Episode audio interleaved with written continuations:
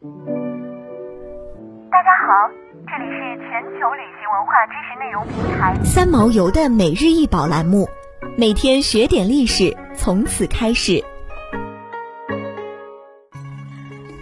每天学点历史，从每日一宝开始。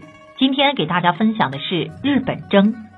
日本筝尺寸为十三乘二十四点二乘一百八十九点五厘米，来自十七世纪早期的日本。其制作材质复杂，有各种木材，还有象牙与玳瑁镶嵌、金银镶嵌、金工等工艺。除了乐器本身外，还有很多高级零件，包括十九世纪早期的漆制储物盒，十八世纪和十九世纪的丝绸织锦包装，以及十三座镶有银尖和衬里的筝马。实际上，这把罕见的筝是日本装饰和音乐艺术的巅峰之作。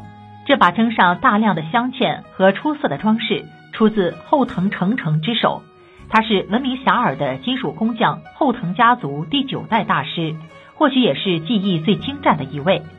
装饰精美的七琴盒上面有描金的鹤与鹅，可见这把高级且精美的筝的最初拥有者来自有权有势的乌丸家族。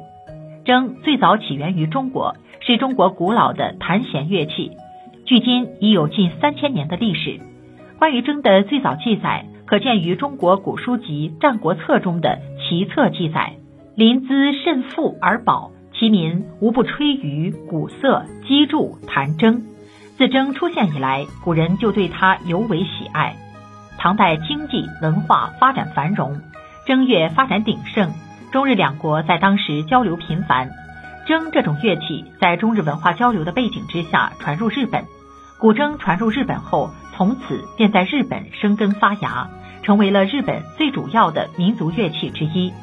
日本人在传承了唐筝的一些特点的同时，也有了自己独特的发展，并逐步演变成如今的日本筝。日本筝与我国的古筝在形制、演奏等方面都有许多不同之处。比如中国古筝最主流的是二十一弦筝，而日本筝是十三弦筝。又比如中国古筝是坐着弹奏，而日本筝是跪坐弹奏。筝传入日本后，最早用于雅乐的管弦部分，随后作为说唱音乐的伴奏之一。早在明治时期，日本贵族女孩子出嫁时就把筝作为出嫁的嫁妆之一，以示身份高贵、教养深厚。至今，日本筝的演奏技巧和形制等仍保持了唐代十三弦筝的形式，把筝的鼓得以保留传承，形成了自己独有的特色。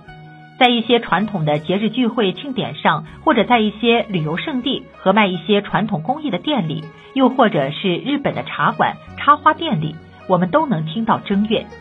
显然，在日本人心中，日本筝已是他们国家传统文化的代表。